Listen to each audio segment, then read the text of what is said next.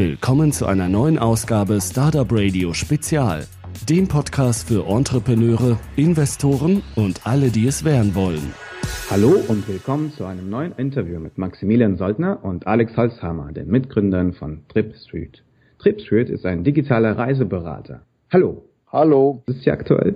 Äh, wir sitzen beide in äh, Köln. Wir wohnen tatsächlich auch zusammen als WG. Von daher sind wir tatsächlich am exakt selben Standort, weil wir auch von hier aus äh, im Moment arbeiten. Also die Firma sitzt hier bei uns in der Wohnung. In Köln sitzen wir in Lindenthal. Das ist eigentlich äh, wirklich schön hier, nicht zu weit von der Innenstadt entfernt. Na, das ist ja mal interessant, an den Gründer-WG sozusagen dann. genau, ja. Korrekt. Ja, bevor wir dann zur Trip Street kommen, würde ich gerne kurz auf euren Hintergrund eingehen. Maximilian, vielleicht stellst du dich so kurz ein bisschen vor, was du gemacht hast, vielleicht nach deiner Schule umrissen. Der Weg ist tatsächlich auch so ein bisschen von Spontanität geprägt, weil ich nach der Schule recht lang, also nach dem Abi recht lang überlegt habe, okay, was macht man jetzt? Ähm, Man kann ja studieren, man kann äh, eine Ausbildung machen, man kann theoretisch auch direkt arbeiten. Und ich komme eben aus dem Designbereich ursprünglich und da war dann eben meine Entscheidung relativ schnell tatsächlich zu arbeiten, ähm, einfach weil es von mir, von der Familie auch so kommt. Äh, meine Eltern sind beide selbstständig. Da ging es also für mich zum Beispiel relativ schnell darum, äh, irgendwie ja, Erfahrung zu sammeln oder sowas und bin dann sehr spontan äh, tatsächlich von heute auf morgen nach Köln gezogen, was, was aus Baden-Württemberg unten dann doch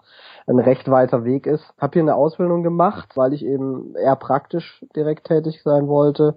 Ähm, Wie bist du, wieso bist du denn nach Köln gezogen? Also klar, okay, du wolltest eine Ausbildung Ja. machen, aber ich meine, es gibt ja auch bestimmt in Baden-Württemberg tolle Ausbildungsstelle, äh, Das Firmen. stimmt, ja. Ähm, das hat sich hier tatsächlich aber wirklich so ergeben. Deswegen, es war wirklich spontan. Äh, man muss dazu sagen, der Alex und ich, das wissen wir allerdings auch erst im Nachhinein, aber wir haben uns theoretisch schon ewig gekannt, weil wir beide so ein bisschen in diesem E-Sport-Bereich tätig waren. Sprich Computerspiele, wo das langsam professioneller wurde. Der Alex äh, kann ja gleich noch erzählen, aber ähm, kommt eher aus dem FIFA-Bereich, also Fußball, und war da sehr erfolgreich. Hab eher so ein bisschen äh, so ja, Ballerspiele, Killerspiele, wie es auch eine ganze Zeit lang hieß, äh, Counter-Strike gespielt. Köln merkt man auch heute noch, finde ich so ein bisschen, den Unterschied. Wie bitte? Ich finde, den Unterschied merkt man auch heute noch so ein bisschen. Ja, die Intelligenz ist ganz klar deutlich äh, bei den bei den Ballerspielspielern verteilt.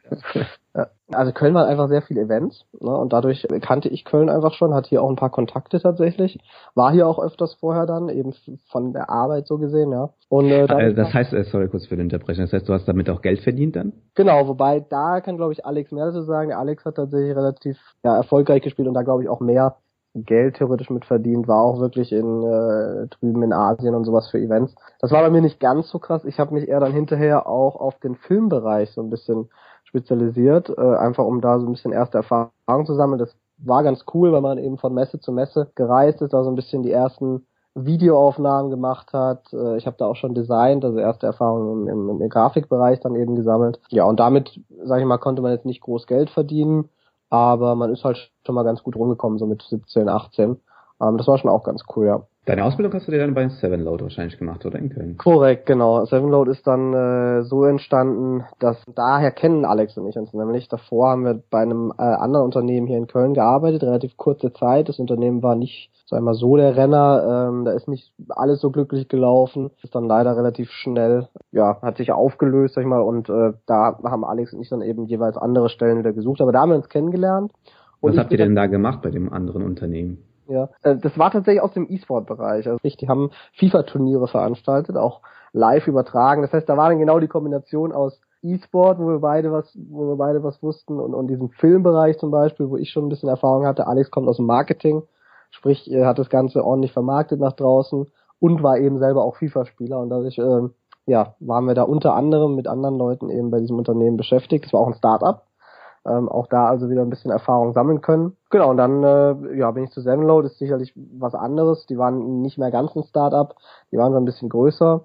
Das ist ja die Videoplattform, ja, die eigentlich vor YouTube auch da war, aber so ein bisschen die, die Kurve nicht so ganz geschafft hat, ähm, also so nicht zu schnell gewachsen ist im Vergleich zu YouTube. Aber eben auch ein sehr erfolgreiches Unternehmen hier aus Köln. Und da konnte man durchaus auch coole Erfahrungen sammeln. Gerade was mit Investoren passiert, wenn sie reinkommen, was sie machen, wie sie ein Unternehmen umkrempeln, wenn es vielleicht von den Zahlen her zumindest nicht so ganz so gut läuft. Das war schon spannend und hat auf jeden Fall auch gute Kontakte gebracht. Da habe ich die Ausbildung gemacht, die konnte man dann so ein bisschen verkürzen, wenn man Vorerfahrung hatte und Abi. Die habe ich dann unter zwei Jahren da abgeschlossen und dann kam die nächste spontane Entscheidung eigentlich in Köln hier.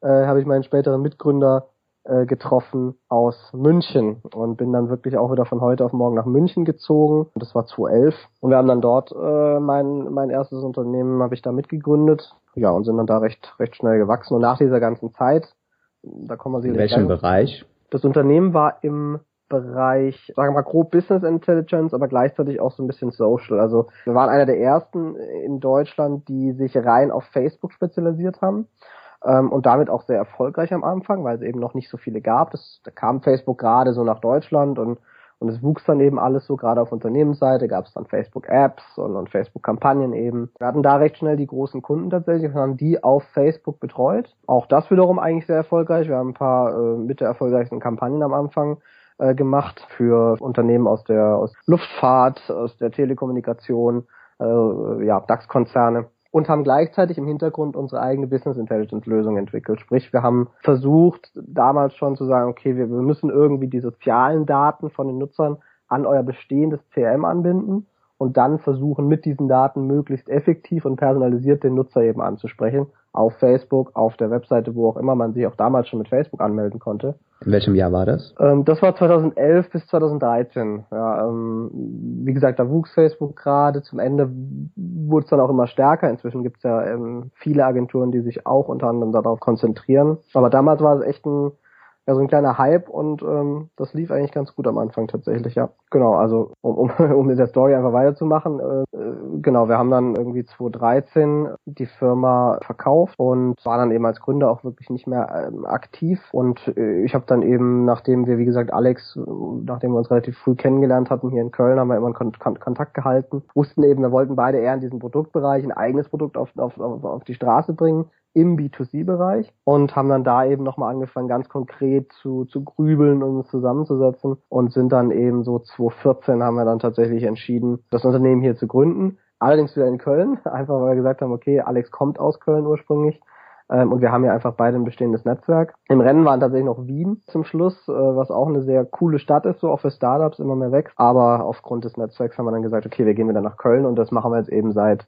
2014, Mitte 2014 sind wir eben hier in dieser Gründer-WG ja, und entwickeln hier unsere Produkte im Reisebereich und auch wieder dem, äh, dem Teilbereich Personalisierung. Ja. Alex, dann kommen wir doch kurz zu dir. Ich würde mich freuen, wenn du kurz deinen so Lebensweg umschreibst. Gewisse Parallelen hat ja schon äh, Maximilian äh, erwähnt, aber nichtsdestotrotz, was hast du so nach deiner Schulzeit erlebt? Genau, also nach der Schule habe ich erstmal ganz klassisch ein Studium begonnen. Das war, also ich komme aus Köln ursprünglich, äh, bin hier aufgewachsen und habe dann hier in Richtung äh, Wirtschaft, also Medienwirtschaft studiert, habe danach ganz was anderes gemacht, bin Richtung äh, Fuerteventura, habe da in einem Hotel in der Animation, in der Sportanimation gearbeitet. Das heißt, ich habe ein halbes Jahr lang Volleyball gespielt, ich habe Tischtennis gespielt, ich habe Wie kam bei äh, dir mit Gästen unterhalten. War auch jede Menge Zufall. Also mein damaliger Marketingdozent, beziehungsweise Market Research war es, glaube ich, was ich bei ihm hatte, hat Praktika angeboten und ähm, habe ich gesagt, gut, wir sollten, also es war obligatorisch für uns ein Auslandspraktikum zu machen im Studium und ähm, habe mich halt gemeldet und er hat mit seinem Geschäftspartner eine, also hat ein Produkt gehabt, was Hotels einsetzen können, um für sich Online-Communities aufzubauen, dass die Gäste halt zu Hause auch mit dem äh, Hotel in Kontakt bleiben können, Bilder gucken und so weiter. Und haben da Praktikanten gesucht, die eben nach Fuerteventura fahren und das beim ersten Pilothotel sozusagen ja ein bisschen betreuen und dann auch äh, auf der Insel ähm, ja neue Hotels anzugehen und zu gucken, äh, ob das auch für für weitere Hotels spannend ist. Und da bin ich halt in diese, also wir haben halt dann hauptsächlich in diesem Hotel auch gearbeitet, um besser mit den Gästen, weil wir auch viel Fotos machen mussten und sowas, besser mit den Gästen in Kontakt zu kommen, haben wir halt auch viel mit der Animation gemacht. Und da kam eben dieser Kontakt zustande. Und als ich dann nach Hause gefahren bin, haben sie gesagt, ja gut, hat Spaß gemacht. Wenn du Bock hast, komm halt wieder.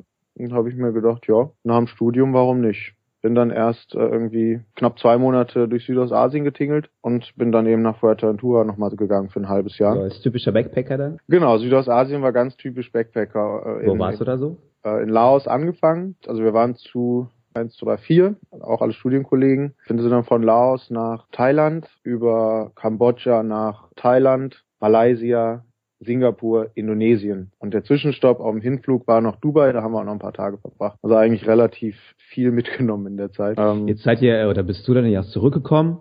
Genau, bist ja voller Energie. Was hast du dann gemacht? Dann bin ich tatsächlich nach Österreich gezogen. Also beziehungsweise da war genau die Zeit, wo ich mit Max zusammen in der in der Firma gearbeitet habe. Äh, was diese E-Sport-Bundesliga unter anderem war. Wie Max schon gesagt hat, war das nicht so der Hit. Das, deswegen, ja, haben wir uns ja beide relativ schnell nach was anderem umgeguckt. Ähm, Warst du vor Ort in Köln oder hast du von Remote gearbeitet dann? Ich war erstmal in Köln. Also ich bin dann, als ich von Fuerteventura wiedergekommen bin, erstmal zu Hause eingezogen, weil also ich hatte ja erstmal dann keinen Job, musste mich dann erstmal bewerben, hatte so, ja, so einen Monat oder so, da habe ich dann wieder angefangen zu arbeiten, äh, bis die ganzen Bewerbungen durch waren.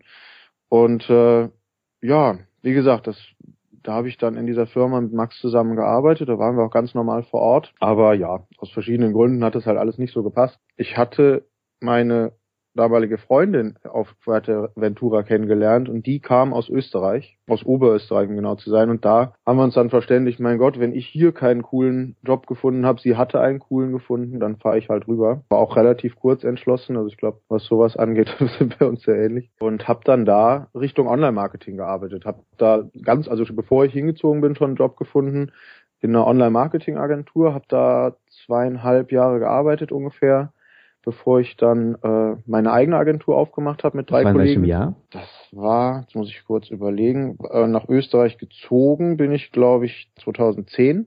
Und die eigene Agentur aufgemacht habe ich dann Mitte 2012. Genau. Und da. Also dann mit äh, dem ja. Know-how, den du halt quasi auch in deinem beruflichen ja, genau, also ich habe auch schon hier in Köln vorher äh, in Agenturen gearbeitet. Ich habe auch äh, während des Studiums sehr viel Richtung Marketing, Richtung Online, Richtung Medien gemacht, äh, sei es Praktika oder auch Spezialisierungen. Habe mich immer sehr dafür interessiert, auch ja was was Online-Schreiben anging. Wir haben ja jetzt auch einen, einen Travel-Blog äh, bei uns als als starkes Marketing-Tool, den ich betreue. Ähm, das rührt nicht nur aus, ich sag mal, Business-Sicht, sondern ich interessiere mich auch, habe mich auch immer privat sehr für sowas interessiert. Genau, und habe dann eher eine klassische Online-Marketing-Agentur aufgemacht, als jetzt das, was Max dann in München gemacht hat. Wir haben uns auch sehr viel mit Websites beschäftigt, mit Online-Werbung, Newslettering, also alles, so die ganze Palette haben dann wirklich Kunden ganzheitlich betreut, äh, auch aus allen möglichen Bereichen. Ähm, jetzt habt ihr ja beide, sorry für die Unterbrechung, jetzt habt mhm. ihr ja beide die Erfahrung von Unternehmensgründungen Würdest du sagen, die Unternehmensgründung in Österreich bzw. Wien ist genauso schnell gemacht wie in Deutschland bzw. Köln, München?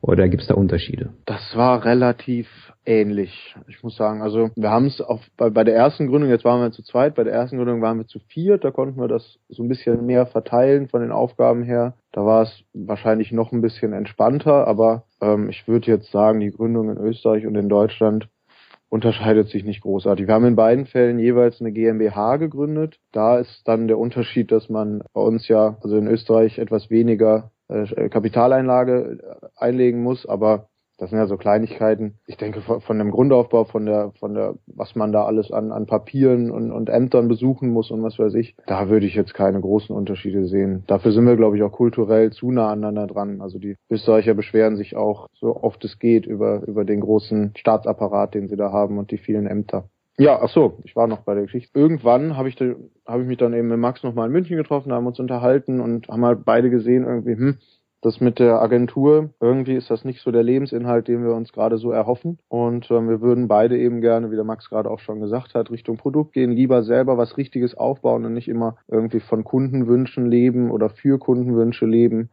Ähm, sondern was bauen, wo man dahinter steht und auch sein Herzblut reinstecken kann. Da kam tatsächlich von mir so eine Idee, die jetzt inzwischen relativ weit weg ist von dem, was wir jetzt machen. Das war äh, eine App, die einen Reiseführer mit einem Game verknüpft. Das heißt, ja, ein Reiseführer mit Gamification letztendlich, der dich dann unterwegs Quizfragen fragt oder der dir Aufgaben stellt, wo du bei den verschiedenen Locations einchecken kannst in der Stadt und dann siehst mit einem Fortschrittsbalken, wie viel von der Stadt du jetzt schon geschafft hast sozusagen und solche So eine Art Schnitzeljagd dann. Ganz genau, also so, so in die Richtung. Das fanden wir eigentlich am Anfang auch beide ganz toll, haben dann lange drüber gesprochen und haben dann irgendwann gesagt, ja, aber vielleicht sind andere Sachen ja noch toller. In welchem ähm, Jahr war das? Das wird ja auch, auch 2013 gewesen sein. Mir fällt gerade noch ein, wir haben ja, was wir vorher noch gemacht haben, nämlich auch aus diesen ganzen Überlegungen raus, wäre noch diese andere Idee, wo wir ja, sowas stimmt. wie heute äh, Quora, sage ich mal, also so ein Frage-Antwort-Portal, aber eben, also das, das war eine Idee, wo wir tatsächlich gesagt haben, okay, ähm, wie können wir diesen Prozess vereinen,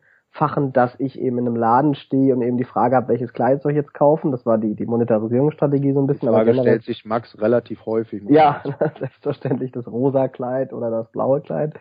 Und die andere Idee, die wir auch noch hatten, also wir haben inzwischen echt schon an vielen so kleinen Ideen rumgewerkelt, war ja so ein Augmented Reality Game, ne, was auch so ein bisschen ja, in Verbindung mit diesem, mit dieser Schnitzeljagd steht theoretisch, aber wo wir halt auch gesagt haben, okay, äh, Augmented Reality wird stärker, muss man sagen, hat sich noch nicht so entwickelt, wie wir damals gedacht haben, aber wie können wir das irgendwie cool verknüpfen mit Brands, die eben mit ihren Kunden interagieren möchten, also Leuten, die draußen rumlaufen und eben, was weiß ich, zu McDonalds oder sowas möchten. Auch das war damals noch spannend, McDonalds, heute ja nicht mehr so stark. Naja, auch, auch da haben wir so ein bisschen, haben auch bei einem Gründerwettbewerb mitgemacht. Ich glaube, vom Handelsblatt war das damals. Von also, Financial Times war das, das war ah, dieser, ja, der ist relativ bekannt. Ja. Äh, da sind wir irgendwie unter die Top 15 gekommen, glaube ich, mit unserem Businessplan oder so, ne? Ja. Also dieses Spiel war tatsächlich so, also klar, das Augmented Reality Ding war noch dabei, aber also Google hat es ja inzwischen eigentlich umgesetzt. Ne? Dieses Ingress ist äh, bis auf den Marketingansatz sehr stark an dem dran, was wir damals. Also wenn man da jetzt unseren Businessplan drüberlegen würde, das ist sehr, sehr, sehr, sehr ähnlich, würde ich sagen. Warum ja. habt ihr euch damals entschieden, jetzt nicht diese Ideen zu verfolgen, sondern jetzt die Idee zu machen, die ihr jetzt macht? Also die die erste Idee, äh, die Max gerade meint, die, die so ein bisschen, also unterm Strich sollte es eine Entscheidungshilfe per Crowdsourcing werden. Ja, also du fragst die Community, was soll ich jetzt machen und die antwortet dir. Da muss man ganz ehrlich sagen, dass wir mit den falschen Leuten zusammengearbeitet haben. Also wir hatten da Techniker, äh, also Programmierer auch an Bord, wo wir dann am Ende einfach nicht, das hat am Ende einfach nicht gepasst, irgendwie von der Arbeitsweise, wie wir uns das oder auch sie sich das vielleicht vorgestellt hätten in dem Moment. Also da hat es tatsächlich daran gehapert, dass das Ding nicht in die Spur gekommen ist, weil, weil wir es Habt ihr das extern entwickeln lassen oder habt ihr äh, die Programmierer intern im Haus gehabt? Wie lief das ab? Das war ja für uns ein Nebenbei-Projekt. Also das war jetzt noch nicht so, dass wir gesagt haben, lass mal ein Startup gründen und voll abgehen, sondern ähm, das war noch während unserer Anstellung und da haben wir äh, mit Bekannten und Freunden, sage ich mal, das waren jetzt keine, die wir so freelance-mäßig äh, bezahlt haben oder so, sondern haben wir uns irgendwie in dem Haufen zusammengefunden und haben gesagt, lass doch mal was basteln, wie das häufig dann so ist am Anfang. Also das war noch sehr vage. Also ich würde sagen, das war auch von allen Sachen, die wir gemacht haben, noch das, äh, was am meisten am Anfang schon nicht weitergeführt wurde. Ja, ich glaube also da, äh, das ist so, also ich, ich, ich kenne äh, mich vorgestern also da mit einem, mit einem Gründer hier in Köln getroffen, der inzwischen auch recht erfolgreich ist, zum Glück. Aber der hat eben auch genauso erzählt. Und ich glaube, das ist bei vielen so, dass man halt so ein bisschen mit so kleinen Nebenprojekten anfängt und so in diese ganzen, in diesen, in die Gründungsgedanken erstmal kommt und, und auch so ein bisschen kleine Erfahrungen oder sammel, äh, sowas sammelt.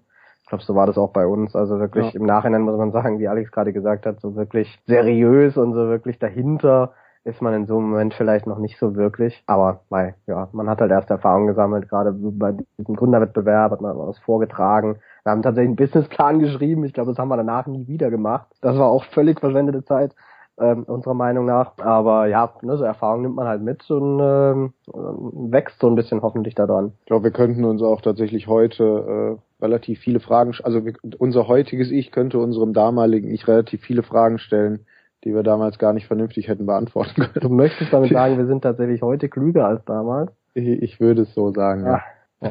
War ich noch dran? Ach so. Ähm. Ja, Genau, das geht ja weiter quasi, genau. Ja, für die, die nicht verfolgt, aber irgendwann genau. ähm, es, es, es gab sogar noch eine, da hatten, glaube ich, glaube ich, mit Max auch ganz kurz drüber, da hatten wir auch mal, waren wir auch mal dran, aber das hatte ich eher versucht, mit meiner Agentur in Österreich durchzusetzen. Zwar wäre das gewesen, ganz kurz formuliert, Airbnb for Food. Da gibt's inzwischen relativ viele von damals, aber aber nicht. Ähm, also es gab schon so ein, zwei, das war dann tatsächlich auch der Grund, warum wir gesagt haben, nee, dann lass lieber hier Agentur, wir haben eh genug zu tun. Das, das war auch noch so ein Ding, was ich meine Zeit lang verfolgt hatte, aber das war auch so, wo wir gesagt haben, hey, wir haben mal ein bisschen Zeit, lass mal ein, Neben, ein eigenes Nebenprojekt machen. Ich glaube, das machen sehr viele Agenturen und auf einmal ist die Zeit doch nicht mehr da, weil Kunden auf einmal doch plötzlicherweise mit Aufträgen um die Ecke kommen. Dann hat man das wieder ruhen lassen. Aber ja, dann hab ich, haben wir uns eben unterhalten und haben gesagt, hey, das klingt doch gut, wir haben ein gutes Setup dafür, ähm, wir haben da Bock drauf, haben dann erstmal auch nebenbei noch getüftelt, ne, haben ausgearbeitet, wie kann das aussehen, was, was, was kann man da machen und aber eben alles noch neben dem Beruf und ähm, ja, haben dann irgendwann entschieden, hm, so richtig voran kommen wir nicht, wenn wir das hier komplett getrennt voneinander und im Beruf machen. Wie seid ihr denn eigentlich auf diese Idee dann gekommen? Ich muss sagen, das ist gar nicht mehr so einfach nachzuvollziehen. Ich weiß noch, dass es zwei Schlüsselmomente gab bei uns beiden jeweils. Bei mir war das in den Straßen von San Francisco, glaube ich, und bei Max war das irgendwo in den Alpen, Salzburg, glaube ich. Ja, in, in deiner Heimat damals. Ja. Äh, genau, äh, da hatte meine Firma damals den Firmen, also die, wo ich auf LCS gearbeitet hatte, ihren Firmensitz, dass man auf Reisen war und man hatte seine Apps dabei und irgendwie Reiseführer und Map und, und was weiß ich. Aber irgendwie konnte man der App nicht verständlich machen, was man denn jetzt gerade will. Also bei mir war das zum Beispiel so, wir waren mit ein paar Leuten unterwegs und hatten halt Bock, jetzt irgendwie was Aktives zu machen, so irgendwie was Cooles zu sehen, wo man dann rumlaufen kann oder was weiß ich.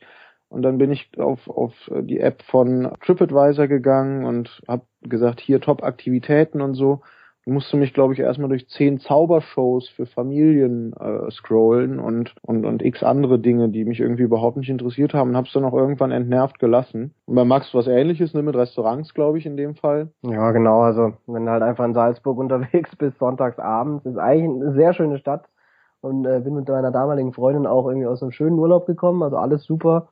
Und dann stehst du da und irgendwie hab nichts mehr offen, dann fragst du irgendwie einen Passanten, läufst von einem Ende zum anderen, äh, was in Salzburg, warum auch immer, relativ krass ist, dass da eh irgendwie sonntags abends fast kein Restaurant offen hatte. Ich halt auch gedacht, das wäre doch jetzt echt praktisch, wenn einfach irgendwie, wenn du irgendwie eine App hättest oder sowas, die dir einfach sagen will, pass auf, hier in Salzburg, das passt zu dir, der beste Fit für dich, ja mach das. Ohne groß Auswahl, ohne groß sich die ganzen Sachen scrollen, wie Alex gesagt hat. Das ist so der eine Schlüsselmoment. Der andere war bei mir tatsächlich noch, ich war zu der Zeit auch Freelancer, also ich habe nach meinem nach dem Verkauf der ersten Firma dann gefreelanced. Das heißt, da so ein bisschen ja jede Stunde abgerechnet normalerweise, ja, in diesem Mindset zumindest gewesen. Und, und, und dann eben bei der Urlaubsplanung gemerkt, ey, irgendwie das dauert zu viele Stunden gerade, ja. Ich habe zu viele Stunden, die ich, die ich für diese Urlaubsplanung gerade brauche, die ich eigentlich arbeiten könnte und somit Geld verdienen könnte. Und da war es einfach bei mir nochmal ganz krass, dass ich gemerkt habe, ey, das dauert einfach viel zu lang. Äh, ich muss viel zu viele Seiten irgendwie besuchen. Trivago, TripAdvisor, HolidayCheck, Booking.com. Ich vergleiche immer wieder dieselben Hotels.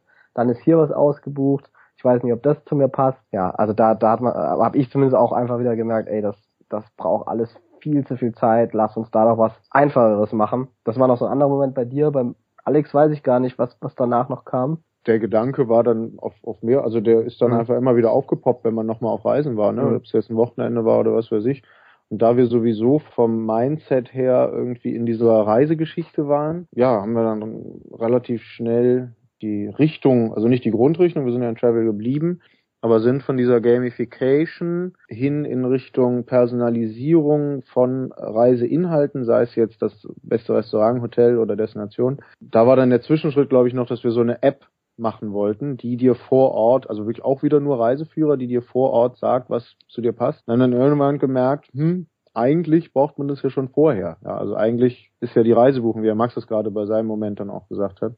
Eigentlich ist es ja vorher schon spannend, bevor man die Reise überhaupt antritt. Meine Geschichte ist eigentlich relativ schnell zu Ende erzählt. Ähm, dann haben wir das so gemacht und irgendwann haben wir gesagt, so, Schluss jetzt, wir, wir machen das jetzt richtig. Das war Mitte 2014. Dann sind wir beide zurück nach Köln gezogen, haben das haben losgelegt. Das machen wir bis heute. Und hoffentlich auch noch ein bisschen länger. Ich hoffe es, ja. Es hört sich so leicht an. Wir haben einfach so losgelegt. Was waren so die, die ersten Schritte, die ihr gemacht habt? Na, am Anfang nur ein bisschen nur zu zweit. Wir sind dann hier in Köln in irgendeine so Bude gezogen, äh, auch im Zentrum, die irgendwie über einen Kumpel vom Alex äh, mieten konnten. Auch damals schon über Airbnb und saßen dann da erstmal, ne, zu zweit irgendwie äh, den ganzen Tag irgendwie so gesehen nichts mehr zu tun, den ganzen Tag selber strukturieren hast natürlich dann gewisse Sachen, die du einfach machen musst. GmbH-Gründung bringt so, bringt so ein paar Sachen mit sich. Ne? Äh, wir haben dann auch ein kleines Investment von ähm, ja, Friends, Families äh, und hoffentlich weniger Fools äh, aufgenommen. Das muss auch. Wie kam es bei euch, ich unterbrechen, wie kam es bei euch, dass ihr gesagt habt, okay, wir wollen von Anfang an ein GmbH gründen? Ich meine, es gibt ja auch noch andere Absolut, ja. Also ich habe selber auch eine UG, äh, eben wegen der wegen dem Freelancen vorher. Kenne da also auch die Alternative äh, ganz gut. Aber wir haben eben gesagt, gerade in dem Bereich, wo wir hinterher tätig sind, zum Kunden hin, wo wir viele kleine Kunden haben, normale Anwender, ja. Da wollten wir von vornherein Wert auf Seriosität äh, legen, äh, weil wir eben natürlich auch vom, vom Produkt her viel mit Daten machen einfach. Ne? Also wir wollen da wirklich eine gute Basis haben, auch nach außen hin. Und wir sagen, okay, da läuft alles mit rechten Dingen zu, das ist nicht irgendwie eine kleine Butze, äh, wo zwei Leute irgendwie in der Wohnung sitzen und, und locker mit deinen Daten rumspielen und die verkaufen und so, sondern wir sind eine GmbH, wo alles seriös läuft, wo wir auch äh, Mitarbeiter anstellen können, wo wir Investments aufnehmen können. wo das eben einfach und äh, ja seriös ist. Deswegen haben wir uns dafür eine GmbH von vornherein entschieden. Dieser Akt sozusagen bringt natürlich schon so ein paar Sachen mit, die man einfach machen muss, Notartermin und so. Das heißt, da hat man schon einfach viele Dinge, die ganz klar sind, dass man sie macht, aber es gibt eben auch viele Dinge, die nicht so klar sind, dass man sie macht wie stellt man jetzt das Team zusammen? Ja, Alex und ich sind beide, wenn es um die Hardcore-Entwicklung nicht äh, geht, äh, also um die Programmierung, ähm, da sind wir beide nicht die Experten und da braucht man natürlich Verstärkung. Und das heißt, Teamzusammenstellung war sowas, wo man dann am Anfang irgendwie auch sicherlich ein bisschen drüber stolpert. Und gerade wenn man, haben wir beide, glaube ich, beide gemerkt, ne, ähm, dass wenn du aus der Agenturwelt so ein bisschen kommst, wie Alex eben gesagt hat, wo eben eigentlich Kunden dich steuern, wo die sagen, pass auf, ich hätte gern das, ja, macht das zwar noch ein bisschen schöner, aber mach das bis dahin, ja, mit den Ressourcen, dann bist du, selbst wenn du eine Firma hast, eigentlich relativ fremdgesteuert, was unter anderem ja auch nicht das war, was wir machen wollten und was Alex eben meinte, was wir nicht so cool fanden. Aber du kommst aus so einer Zeit, wo du halt viel trotzdem von außen gesteuert wirst und dein Unternehmen aber trotzdem von innen natürlich auch weiterentwickelst, aber eben sehr vorgegeben alles ist, in, in so eine Zeit, wo du alles selber machst, ja, wo auch keine, wo keine Deadline mehr ist, die du ja selber setzen musst natürlich, aber wo es keine Deadline mehr gibt. Du kannst jetzt einfach mal frei entwickeln, kannst alles umsetzen, wie du es möchtest. Das ist natürlich schon ein, ein, großer Schritt irgendwo. Und das haben wir sicherlich auch nicht perfekt am Anfang gemacht. Da lernt man ja äh, bei Doing irgendwie. Aber ja, wir saßen in dieser Butze und, und haben tatsächlich gesagt, okay, was machen wir jetzt? Haben dann das Produkt weiterentwickelt, von, von der Konzeption her, haben die ersten Entwickler äh, gesucht und auch gefunden und haben uns dann primär wirklich darauf äh, fokussiert, schnellstmöglich unsere erste Version an, an Start zu bekommen, um eben dann reales Feedback zu bekommen von möglichen Kunden. Ja. Nochmal zum Punkt, Programmierer, Entwickler gesucht. Das ist ja immer so ein Pain, wenn man jetzt nicht selbst aus dem Bereich kommt. Wie lief der Prozess bei euch ab? Worauf habt ihr geachtet? Äh, wie habt ihr die Leute interviewt? Woher kamen die? Wie habt ihr die akquiriert? Gut, also äh, klar, der Alex kommt jetzt wirklich primär aus dem Marketing, hat aber natürlich genauso mit mit Entwicklern schon zusammengearbeitet bei, bei seiner Agentur. Das war ja auch, wie er gesagt hat, Webseiten erstellt. Also so ein bisschen Erfahrung gerade in der Zusammenarbeit mit Entwicklern ist schon da. Ich persönlich selber komme so ein bisschen auch aus der ja, ganz rudimentären Form der Entwicklung. Da kann ich also schon ein bisschen was selber machen und habe eben auch bei meiner letzten Firma ja teilweise die Entwickler mit mit angezogen, so mit angeleitet, äh, soweit möglich. Auch da ist also so ein bisschen Vorwissen schon vorhanden. Nur halt, wenn es um die reine Entwicklung geht, da brauchten wir eben Hilfe. Und da haben wir dann tatsächlich auf unser bestehendes Netzwerk erstmal zurückgegriffen. Also gerade durch diese Agenturarbeit hast du halt viele Freelancer auch, die du schon kennst. Und hatten bei bei der vorherigen Firma zu Hochzeiten irgendwie so 20 Angestellte und nochmal so viele Freelancer. Also äh, und das, da, von den Freelancern waren fast alles Entwickler, weil das auch zu der Zeit natürlich super gefragt war. Das war auch unser Asset irgendwie, das wir entwickeln konnten, was viele Agenturen einfach nicht selber konnten. Und da kannte man eben schon relativ viele und konnte die natürlich dann auch so als, als erste Kontakte da einbringen. Weil wir am Anfang tatsächlich auch bei der neuen Firma jetzt gesagt haben, wir brauchen erstmal keinen Festangestellten zwingend. Also das ist auch nicht so dieses Arbeitsmodell wie Alex und ich oder wie wir jetzt bei der neuen Firma generell das so sehen, dass zwingend in der heutigen Zeit, in dem Bereich, wo wir sind, sprich digital, dass da alles über die klassische Festanstellung passieren muss. Also das ist nicht das Leben, wie wir es uns zwingend vorstellen, diese, dieser klassische 9-to-5-Job, wo du, wo du einfach nur wegen der Zeit da bist und die absitzt, sondern wir haben auch damals schon gedacht, also eigentlich, wir wohnen jetzt hier in Köln, ja, wir vermischen auch Arbeit und Privat sehr stark. Wir können auch mit Freelancer zusammenarbeiten. Macht eigentlich unserer Meinung nach mehr Sinn und haben deswegen unter anderem auch tatsächlich Leute gesucht, die schon erfahren sind, was, was die, was das Freelancen angeht, damit sie wissen, okay, wie manage ich meine Zeit jetzt selber, wie, wie kriege ich Sachen von zu Hause aus abgearbeitet oder so. Aber eben einfach, weil es natürlich von der Firma her auch super einfach war, da dann schnell loszulegen. Ja, und da haben wir tatsächlich auf unser bestehendes Netzwerk zurückgegriffen und haben dann die ersten Leute da zu Meetings da gehabt und sowas, äh, irgendwelche Agenturchefs, die sich eben da auskannten, die wir auch von vorher kannten, haben wir mit denen äh, Konzeption gemacht, wir haben die ersten Entwickler aufs Produkt gelassen, haben mit denen zusammen da die ersten Versionen entwickelt das lief auch ehrlich gesagt nicht immer ganz gut. Äh, also da haben wir tatsächlich eher schlechte Erfahrungen gesammelt, auch am Anfang, ja. Was wir jetzt natürlich nicht gedacht hatten, aber da lief nicht alles reibungslos mit den Entwicklern. Wir haben oft die Entwickler auch noch wechseln müssen am Anfang, weil der eine dann auf einmal doch äh, festangestellt war und, und keine Zeit mehr hatte. Die anderen haben einfach nicht geliefert. Also da kann man jetzt inzwischen leider so ein paar, paar Horror-Stories auch erzählen. Ähm, aber gut, durch die Erfahrung haben wir dann gelernt und haben inzwischen auch wieder auf so einem Remote-Modell. Also auch jetzt arbeiten wir alle von zu Hause aus, treffen uns sehr regelmäßig. Nachher zum Beispiel ist wieder unser nächstes Team-Event. Also wir sind tatsächlich im Moment eine Remote-Company komplett, weil wir sagen, das, das macht eigentlich mehr Sinn. Aber wir haben da jetzt tatsächlich Leute gefunden, die wir schon länger kennen, die schon länger jetzt am Produkt arbeiten, die qualitativ über, über allem sind, was wir bisher beide so kennengelernt haben in unserer bisherigen Laufbahn.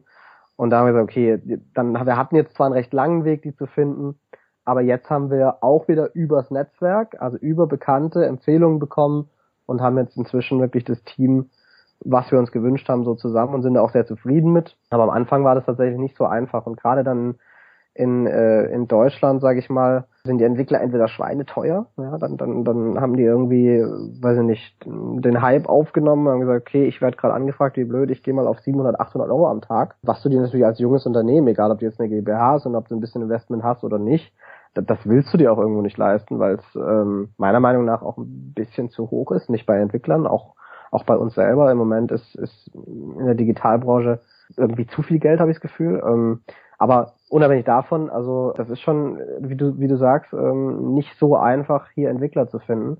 Und wir haben dann tatsächlich, und das war eines der schlechten Erlebnisse, auch zwischendurch auf so einen Mix aus äh, inländischen Entwicklern und ausländischen Entwicklern gesetzt. Also wo tatsächlich hier einer war, der gesagt hat, okay, ich bin in Deutschland, äh, wir können also reibungslos kommunizieren, wir können uns treffen, ja, kein Problem.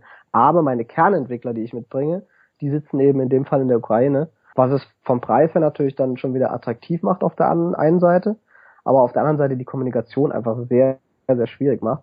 Auch da mal so unsere Erfahrungen sammeln dürfen. Ist nicht immer ganz reibungslos verlaufen, aber jetzt inzwischen haben wir eigentlich ein ganz gutes Team. Wie viel Geld habt ihr eigentlich persönlich investiert? Wie viel habt ihr aufgenommen, um die Version, die wir jetzt aktuell online sehen, zu realisieren?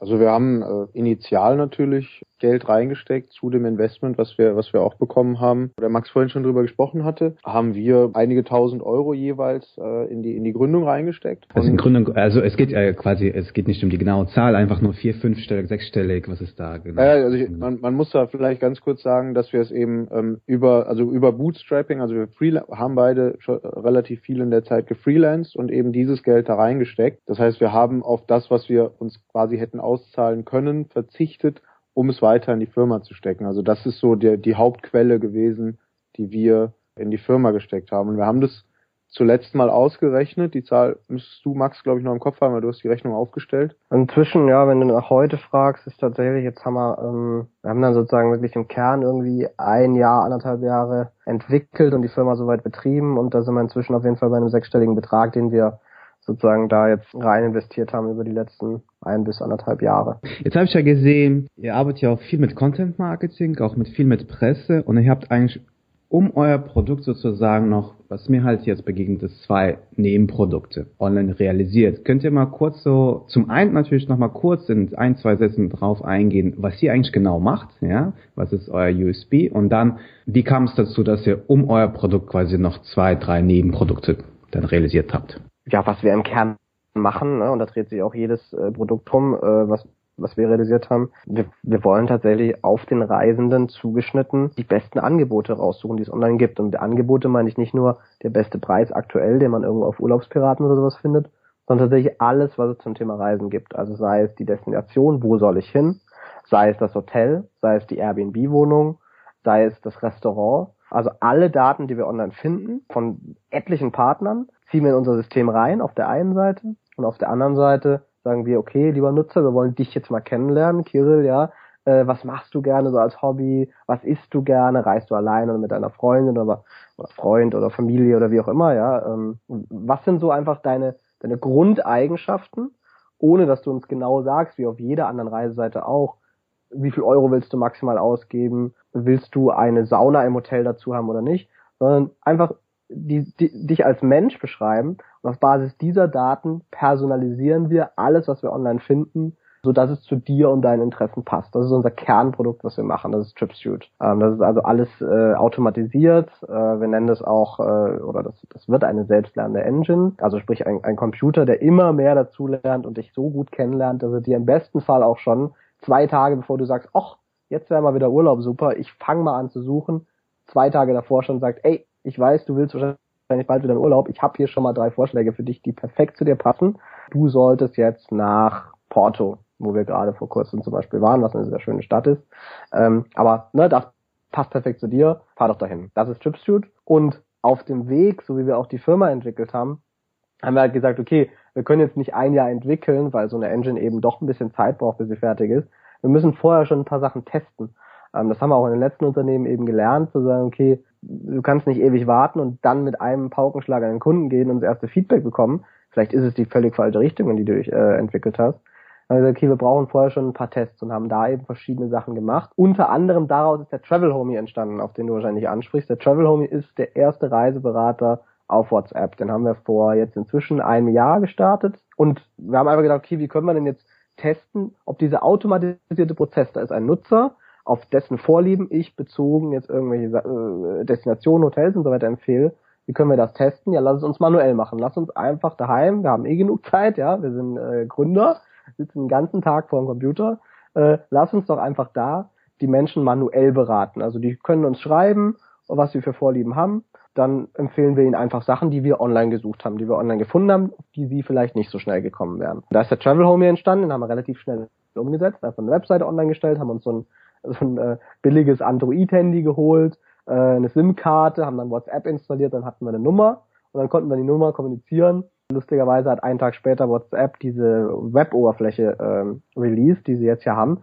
Das heißt, es war dann auch noch relativ komfortabel, weil wir eben nicht die ganze Zeit wie in der ersten Nacht äh, am, am Handy sitzen mussten und noch tippen und wurden da so ein bisschen überrannt mit dem Travel Homie tatsächlich. Also es kamen dann ähm, relativ schnell viele Radiosendungen über uns, die wir teilweise auch gar nicht mitbekommen haben. Und gerade alle. Habt ihr, habt ihr Travel Homie aktiv beworben, habt ihr Pressemitteilung versendet, habt ihr äh, mit der Redakteur angesprochen? Nee, also, äh, also wir haben einmal äh, eine Presserunde gemacht. Äh, das heißt, äh, mhm. ich habe ähm, einfach, ja klassisch, ne, rausgeguckt, wen kann man da jetzt anschreiben und habe sowohl Online-Redaktionen als auch äh, von mir aus Radio und solche Geschichten äh, angeschrieben. Da ist ein bisschen was bei rumgekommen, jetzt aber auch nicht äh, die Mega-Welt, aber eben danach. Also das, das war dann auch ein bisschen schräg. Also das war dann ein bisschen äh, wie so eine Kettenreaktion. Dann hat der eine, äh, da war erst, waren wir erst auf Basic Thinking, das war noch durch die Pressemitteilung und dann hat dieser Radiosender das gehört, hat das gebracht und dann hat aber dies, dann hat auf einmal äh, WDR 5 davon gehört und SWR 3 und was weiß ich und haben das irgendwie alle ja, das war auch natürlich im Frühling, glaube ich, oder so. Also es war eine gute Reisezeit. Das hat uns natürlich, denke ich, da auch noch geholfen. Ähm, aber eigentlich haben wir nur einmal äh, klassisch PR-Mitteilungen versendet und ähm, haben dann, also ich habe den den Travel Homie dann noch inhaltlich äh, erstmal betreut, haben dann gemerkt, mein Gott, was macht er denn mit den ganzen Leuten? Und äh, haben dann, äh, ja, also wir haben es gar nicht aktiv entschieden, sondern es stellt sich gar nicht die Frage, ob wir noch aktiv dazu bewerben, weil es einfach zu viel war, weil wir sonst auch unseren, also weil wir sonst Tripsuit nicht mehr weiterbekommen hätten, zumindest ich nicht. Ähm, also ich war da echt mal irgendwie eine Zeit lang komplett gesperrt, weil wir gesagt haben, gut, jetzt haben wir die Nutzer, jetzt müssen wir die auch bedienen. Und dann irgendwie für so eine gewisse Zeit zu so einem Chat sucht die verkommen. Also hat bis heute angehalten. Kam bei euch irgendwann ein der Moment, wo ihr sagtet, hey, eigentlich haben wir jetzt schon ein erfolgreiches Produkt, mit dem können wir vielleicht sogar Geld verdienen. Lass uns doch uns auf äh, Travel Homie äh, konzentrieren und das andere irgendwie erstmal pausieren. Nee, wir haben natürlich drüber gesprochen, okay, jetzt haben wir hier schon Presse und cool, was, was tun wir da? Aber wir sehen halt hinter Tripsuit, was was die große Vision angeht, deutlich mehr Potenzial. Also dieses, was der Max ja auch schon äh, angesprochen hat, diese Infrastruktur, einfach die, den gesamten Reisebereich irgendwo zu personalisieren zu können, ist für uns eine viel größere Vision, als zu sagen, okay, wir machen das, was Reisebüros machen, aber über WhatsApp. Das, das ist, also ich denke, also denken wir beide, das trifft auf jeden Fall einen Nerv und einen Zeitgeist. Und deswegen verfolgen wir es auch weiter. Wir haben auch darüber gesprochen, ob wir den Test abgesch als abgeschlossen sehen, ja. Also als dann diese Welle, diese ganz große Welle dann in so einen normalen Fluss gegangen ist, haben wir auch überlegt, okay, machen wir das jetzt weiter? Da hatten wir jetzt auch nicht, noch nicht die große äh, Einnahmenstruktur aufgebaut, ne, weil wir ja noch gar nicht irgendwie großartig viele Affiliate-Partner hatten, das mussten wir erst alles noch machen. Das heißt, wir haben jetzt auch am Anfang nicht unheimlich viel verdient, weil es auch gar nicht das Ziel war. Und dann hat sich die Frage schon gestellt, machen wir es weiter, aber es, es lief halt so gut, dass wir gesagt haben, hey, vielleicht wird es später ein Tripsuit-Feature, aber vielleicht wird es auch ein eigenständiges Ding lass uns das weitermachen und gucken, wohin das geht. Wir gehen da jetzt auch im Moment, glaube ich, einen, einen recht guten Weg damit. Haben uns einen äh, Kollegen mit ins Boot geholt, der das jetzt, äh, ich sag mal, eigenständig betreut, sich darum kümmert und das, sich den, sich den Hut Travel Homie angezogen hat. Das, das funktioniert bis jetzt eigentlich ganz gut. Startup. Genau. Wie viele Anfragen habt ihr in deinem Durchschnitt bekommen? Was war so der Tag mit den meisten Anfragen? ist eine gute Frage. Ich habe die ehrlich gesagt nie per Tag gezählt. Aber ich glaube, wenn eine große, also wenn, wenn eine große Publikation irgendwie was gemacht hat, dann äh, haben schon mal so, weiß ich nicht, 100 Leute auf einmal angefragt an einem Tag. Und man kann sich ja gut ausrechnen, dass das alleine nahezu unschaffbar ist. Da, da musste man dann tatsächlich auch irgendwann sagen, ja, hallo, danke für deine Anfrage, ich werde mich schnellstmöglich darum kümmern. Und dann hat das halt ein bisschen gedauert. Und das war natürlich auch nicht unser, unser äh, Ansatz, wo wir gesagt haben, das wollen wir machen. Ja, wir wollen die Leute jetzt erstmal auf zwei Tage vertrösten oder so. Weil am nächsten Tag kamen ja dann nochmal 50, die, äh, die sich das aufgeschrieben haben vom gestrigen Tag und immer noch kommen oder so. Und das eine Radio hat das irgendwie eine Woche lang äh, äh, publiziert irgendwie immer wieder. Das heißt, da kam halt immer mehr und man, ich kam dann teilweise auch nicht mehr richtig hinterher, weil wir auch noch andere äh, Verpflichtungen hatten. Ich sag mal, wenn wenn wenn nix ist, kommen im Durchschnitt ein paar User am Tag, die, die aber mit einer, mit einer konkreten Anfrage dann kommen. Ähm, die sind dann über Mundpropaganda gekommen oder haben sie irgendwie auf Facebook gelesen oder was auch immer. Also das meiste ist tatsächlich Mundpropaganda. Aber ja, wir haben halt bis vor kurzem tatsächlich das eher so versucht zu steuern, dass eigentlich gar nicht mehr so viele Leute kommen. Was waren so die witzigste Anfrage bei euch? Ich hatte tatsächlich mal einen, das war eigentlich relativ lustig. Die waren irgendwie mit einer Jungstruppe unterwegs, vier Jungs oder so, und die waren irgendwo in Bayern. Ich weiß ehrlich gesagt gar nicht mehr so genau wo. Ich kannte den Ort nicht. Und die haben irgendwie so einen Roadtrip gemacht und sagte, ja, wo kann man denn jetzt hier noch hingehen abends? Das war halt ein Kaff. Ne? Und dann sag ich, ja, weiß ich nicht, gegoogelt. Das hier, das, die, die Bar, da, da gehen die Einheimischen in, die ist super. Okay, danke erstmal, aber ich hatte mir eigentlich ein bisschen was anderes erwartet. Ja, wie, was denn? Ja, wir wollen ja auch ein bisschen Mädels kennenlernen. Da habe ich ja geguckt, okay, da kann man da auch. Ich kann ja aber noch was anderes raussuchen. Hier ist eine Cocktailbar, ist jetzt ein bisschen klischeehaft vielleicht, aber da trifft man vielleicht mehr Mädels. Und sagt er, nee, also wir hätten auch Geld. Also, also letztendlich wollte er irgendwie nicht aussprechen, dass ich ihm einen Puff hätte raussuchen sollen, was ich dann auch nicht gemacht habe. Ja, es war, war eine ziemlich schräge Anfrage, muss ich sagen. Zurück zu Tripsville. Wo steht ihr denn gerade? Mit, mit Tripsville sind wir jetzt vor kurzem äh, gestartet endlich. Ja, also wir haben äh, die Produktentwicklung so weit abgeschlossen, dass wir gesagt haben, okay, wir können die, die Nutzer, die wir bisher gesammelt haben, also wir haben äh, so ein paar äh, Beta-Nutzer vorab gesammelt, äh, über 1000 inzwischen, ähm, die konnten sich vorher anmelden, haben gesagt, hey, ich interessiere mich dafür, benachrichtige mich, wenn es losgeht. Also okay, die können wir jetzt aufs Produkt lassen. Wir wollen jetzt reales Feedback. Ja, also wir sind soweit, dass wir uns jetzt mal wieder messen lassen müssen an den, den realen Nutzern, was die sagen ob die glauben, dass es so passt. Und sind da vor ungefähr zwei, drei Monaten jetzt äh, gestartet mit so einer Closed Beta heißt es, ne? Also ähm, wo du nur mit Passwort reinkommst. Wir auch sehr gezielt dann Leute eingeladen, weil wir eben sehr gezielt Feedback wollten.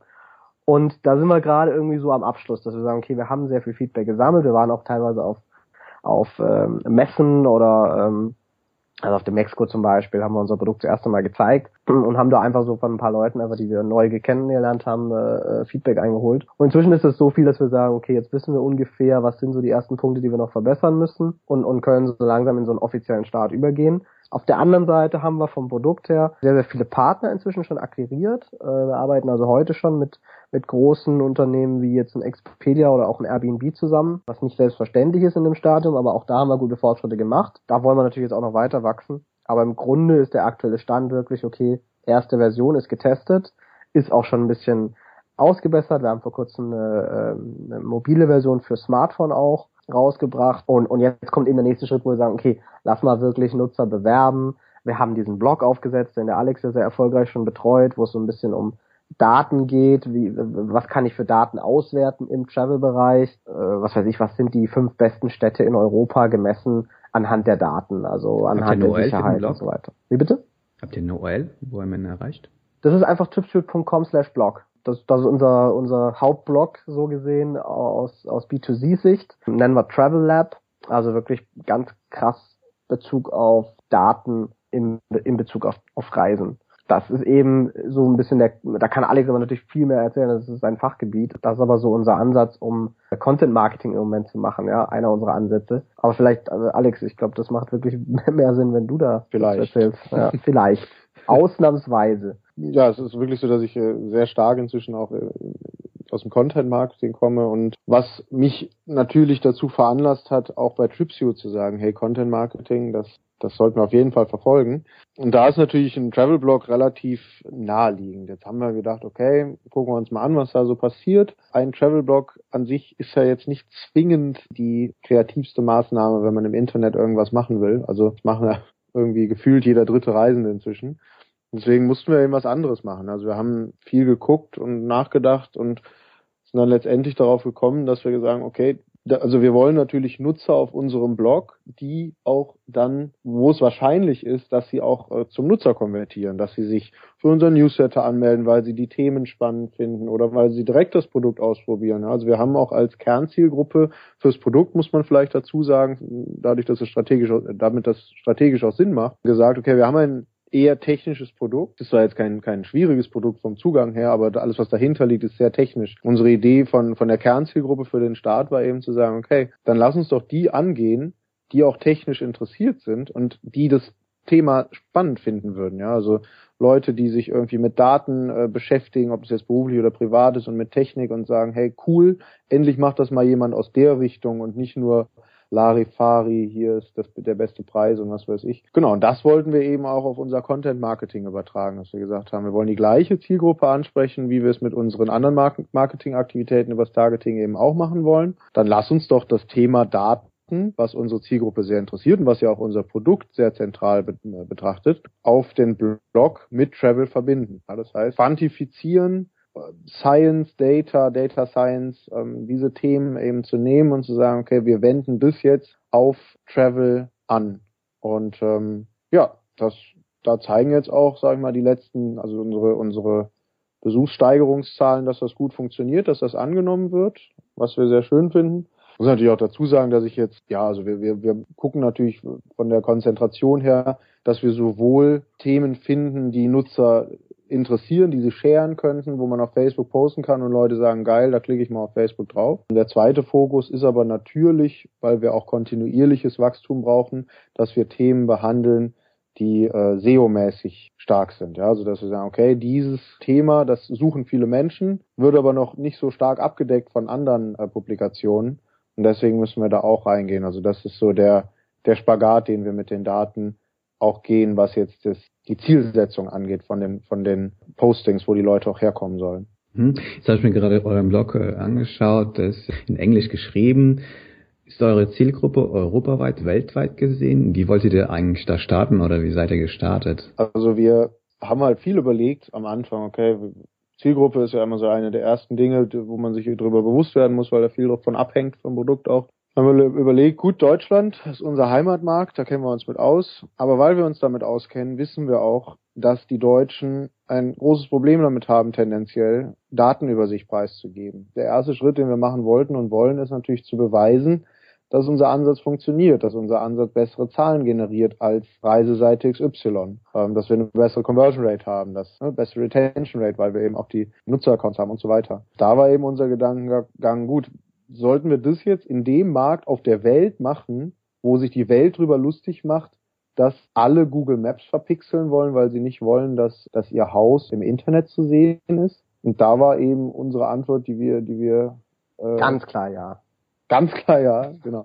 Also da haben wir gesagt, nein, das, das, das können wir nicht machen und das würde tendenziell eher unser Ergebnis eben ins Negative verfälschen, obwohl wir nicht auf Deutschland bezogenes beweisen wollen, sondern grundsätzlich. Dann haben wir gesagt, okay, was machen wir? Englisch können wir auch, sogar sehr gut. Das heißt, da ist die Sprachbarriere extrem gering. Amerika ist sowohl geografisch als auch kulturell, das unterschätzt man, glaube ich, oft, wenn man, also wenn man über Amerika nachdenkt, relativ weit weg. Bleibt UK plus, ja, also UK und, und, und äh, Umländer, sage ich mal, was von der Größe her jetzt nicht so weit abfällt und eben auch von der Sprache passt, sodass wir gesagt haben, lass uns da beweisen, dass es funktioniert lass das als erste Zielgruppe nehmen. Und deswegen sind auch unsere äh, Marketingmaßnahmen englischsprachig. Woher kommen denn aktuell so eure Besucher aus welchen Ländern dann? Ja, das ist natürlich, da ist dann die Realität natürlich im Moment auch noch ein bisschen andere. Alleine schon, wenn du englischsprachig kommunizierst, hast du allein durch die Masse an Menschen auch viele US-Amerikaner. Weiß ich nicht, alleine wenn du mal auf Reddit irgendwie einen Post hast, der ein bisschen hochgevotet wird oder so, dann hast du auf einmal ein paar hundert US-Amerikaner auf, deinem, auf deiner Seite. Es kommen natürlich auch äh, einige oder viele deutschsprachige, weil wir natürlich auch viel in unserem in unserem äh, Netzwerk angefangen haben, wie man das so macht am Anfang. Ja, Freunde eingeladen, hier like meine Facebook-Seite, guck dir das an und so weiter. Newsletter äh, und auch Presse natürlich in Deutschland kommt, wie jetzt heute zum Beispiel, ist natürlich auch Deutsch, aber ähm, wir sehen auch in Analytics, dass aus äh, UK auch vermehrt Traffic kommt. Also es ist im Moment noch ein Mix. Liegt aber auch daran, dass wir jetzt sag ich mal, getargetete Marketingmaßnahmen, wo man geografisch dann noch sehr viel stärker targeten kann, noch gar nicht großartig ausgeschöpft haben. Also da haben wir bis jetzt noch sehr, sehr, sehr wenig gemacht, also wenig bis gar nichts. Und damit fangen wir ja jetzt erst an. Ihr seid ja nicht die Ersten, die auf den Geschmack gekommen sind, ein Travel- und Reise-Startup zu gründen mit Reiseinformationen. Es gibt ja zumindest einen äh, hier in Deutschland, wie zum Beispiel äh, Triple. Es gibt aber auch in Amerika natürlich auch schon viele Startups, die im ähnlichen Umfeld tätig sind. Wie wollte ich denn da absitzen? Was macht euch so besonders? Du hast absolut recht. Der Travel-Markt ist wahrscheinlich mit der schwierigste, um zu starten. Ähm, das merkt man dann gerade auch, wenn man sich natürlich mehr damit beschäftigt. Wir haben in Deutschland tatsächlich äh, so langsam oder auch generell, genau wie du sagst, Unternehmen, die sich mit der gleichen Thematik beschäftigen, sprich Personalisierung. Ich persönlich glaube auch, dass es nach und nach im Netz immer mehr wird, generell, dass das jedes Unternehmen merkt, okay, es sind zu viele Daten, die gesammelt werden. Na, das muss man ja auch mal im Vergleich zu, zu den letzten Jahren sehen. Es werden immer mehr Daten gesammelt auf jeder Webseite. Man muss die irgendwie besser zur Verfügung stellen. Man kann die gar nicht mehr alle konsumieren. Und da sehen wir im Travel-Bereich auch angekommen. Mit Triple haben wir natürlich in Deutschland auch jemand, der sehr, sehr stark ist, die auch ein, ein, gutes Team haben. Wir kennen die auch sehr, sehr gut, äh, verstehen uns auch gut mit denen. Die sind also wirklich da auch äh, vorne mit dabei und wir gucken so, dass wir zusammen den Markt so ein bisschen da ja mit aufrollen können. Wo wir uns, glaube ich, aber nochmal absetzen gegenüber alle, die, die wir kennen und, und, und die wir bisher gesehen haben, auch aus anderen Ländern. Also da gibt es zum Beispiel einen U-Trip noch. Die machen zum Beispiel eine Personalisierung, die sagen, okay, wer bist du? Gleiches wie bei uns, ja. Ähm, wer bist du? Und jetzt empfehle ich dir aber ganz genau praktisch einen Terminkalender. Ja, auf die Stunde genau sage ich dir, okay, von 14 bis 16 Uhr gehst du in das Restaurant, von 17 bis 19 Uhr besuchst du das Museum. Sagen wir halt, okay, so ein Ansatz zum Beispiel ist einfach nicht das, was was am Reisenden dran ist. Das, das, das möchten die meisten Reisenden einfach nicht, ja. Die möchten eine grobe Info, die möchten aber trotzdem noch selber die Entscheidung treffen. Ich glaube also, dass wir uns schon von vielen, die wir kennen, auch so absetzen, dass wir sagen, okay, unser Produkt ist dadurch, dass wir eben zum Beispiel mit dem Travel Homie oder auch andere Sachen, die wir vorher gemacht haben, haben noch eine äh, UK-Kampagne auch vorher mal ausprobiert mit einer Basispersonalisierung auf einem WordPress-Blog, also sehr, sehr schnell auch rausgegangen, einfach geguckt, was, was wollen denn tatsächlich Reisende.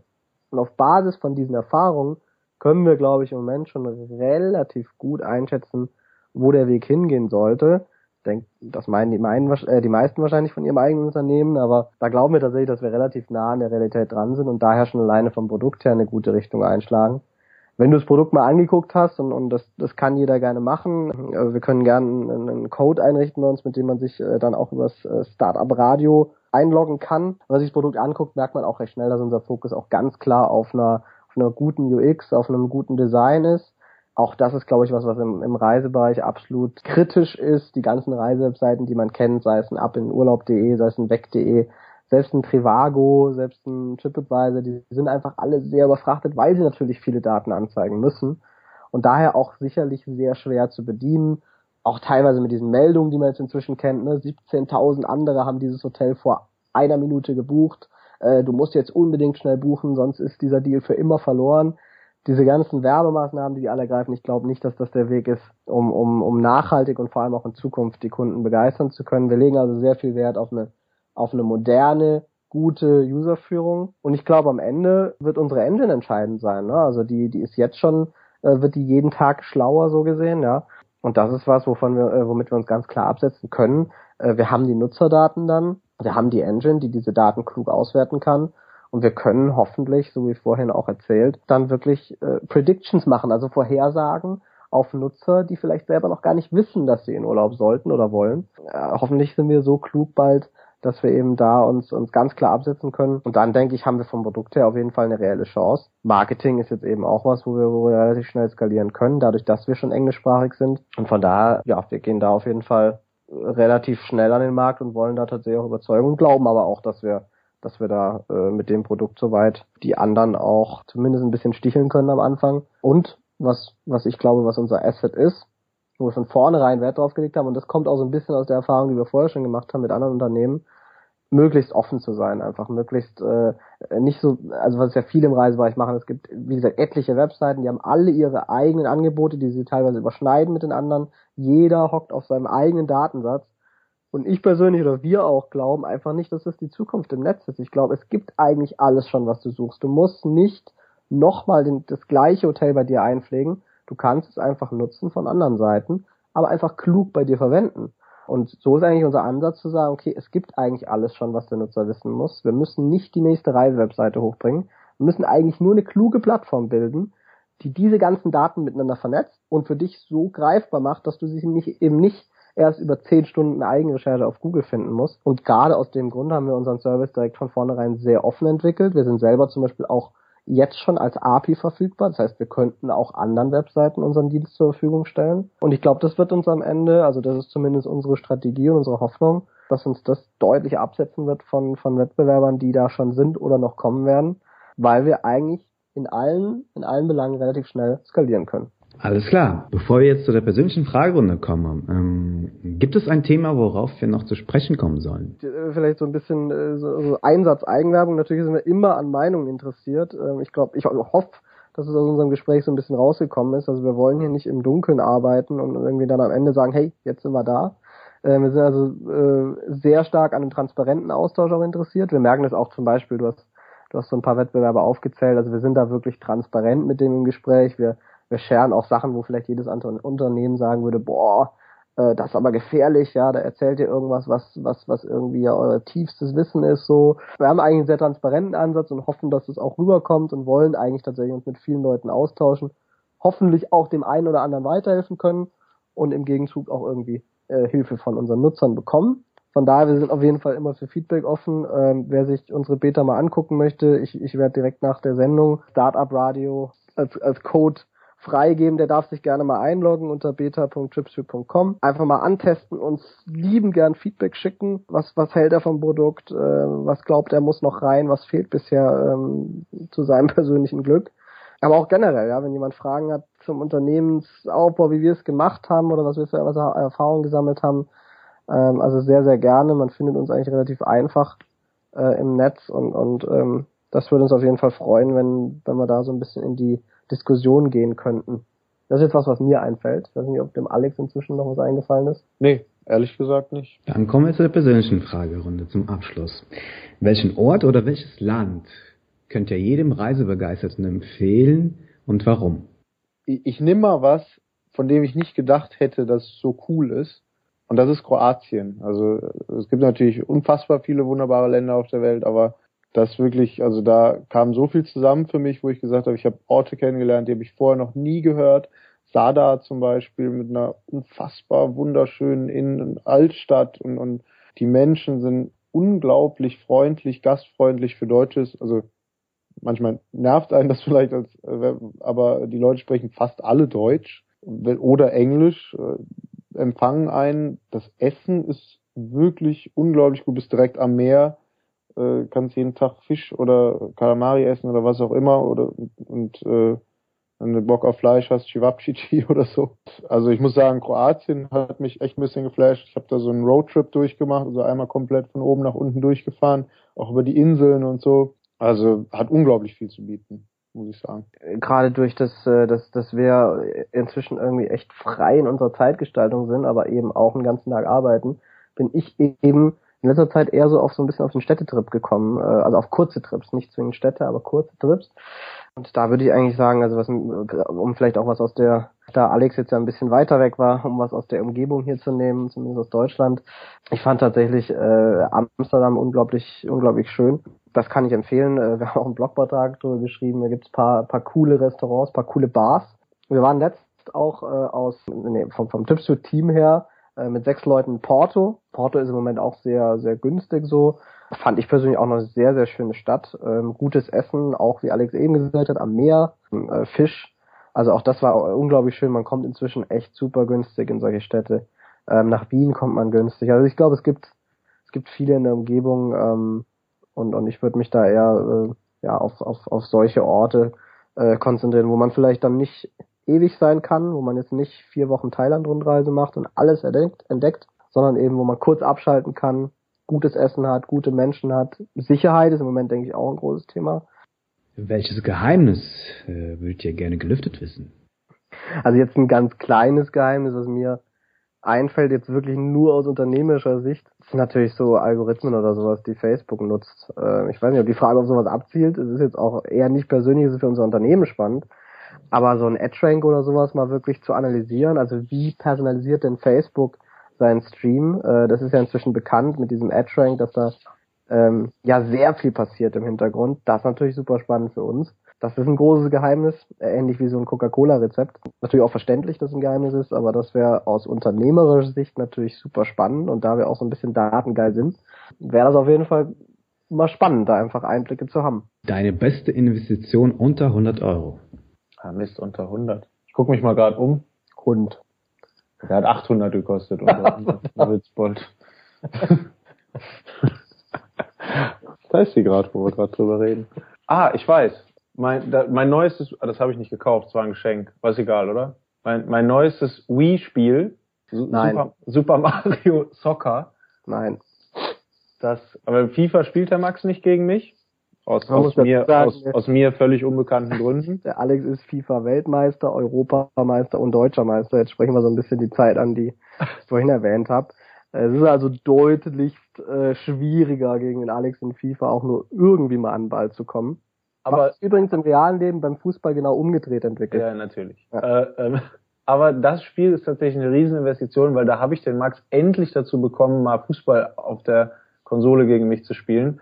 Hat natürlich trotzdem abgrundtief schlecht verloren. Aber und also das Gesicht war Gold wert, muss ich sagen. Ja. Hast du keine Lust mehr? Doch, eine Runde noch. das war sehr lustig. Ja. Ja, bei mir ist es eher ähm, eher sportliche Natur, äh, weil, weil das mir einfach viel gebracht hat. Ich habe in, in München habe ich äh, durch Glück bin ich an äh, ein, ein neues Rennrad gekommen, was, was sehr viel Mehrwert ist, wofür ich aber deutlich unter 100 Euro nur ausgeben musste. Und das war wirklich geil. Gerade in München, äh, von der Natur her super schön, drumherum, du hast viele Seen und sowas. Und da, gerade wenn du Freelancer bist, und das ist auch was, was, was Alex und ich jetzt, oder auch alle, die bei uns jetzt gerade dabei sind, wir sind inzwischen ja zu sechst, ähm, alle, die so dieses Remote-Leben auch zum Teil das erste Mal erleben, also freie Zeitgestaltung und so weiter, wenn du das halt so mitnimmst, und das hatte ich eben in München auch, und wirklich sagen kannst, okay, ich muss jetzt bei an diesem schönen Tag hier nicht von acht bis fünf im Büro sitzen, sondern ich kann auch heute Abend arbeiten und jetzt mache ich erstmal eine schöne Tour zum See. In München dann natürlich noch, gönnst du dir eine halbe Masse irgendwie am See, ja, äh, trinkst da schön dein Bierchen, isst vielleicht eine Wurst dazu. Das war wirklich geil und das ist aus diesem Radeln tatsächlich entstanden und ja, ich glaube, so eine Kombination aus, aus Sport und Arbeiten ist eh gut und da war bei mir tatsächlich das Rennrad irgendwie Gold wert, ja. Stellt euch vor, ihr könnt mit einem Satz der ganzen Menschheit etwas mitteilen. Was würdet ihr sagen? Die gleiche Frage habe ich lustigerweise letztens im Radio gehört. Und da hat irgendeiner gesagt, so, so, so, ich dachte so, mein Gott, make, make love not war oder so. ja. Super Spruch. Muss ich kurz überlegen. Max?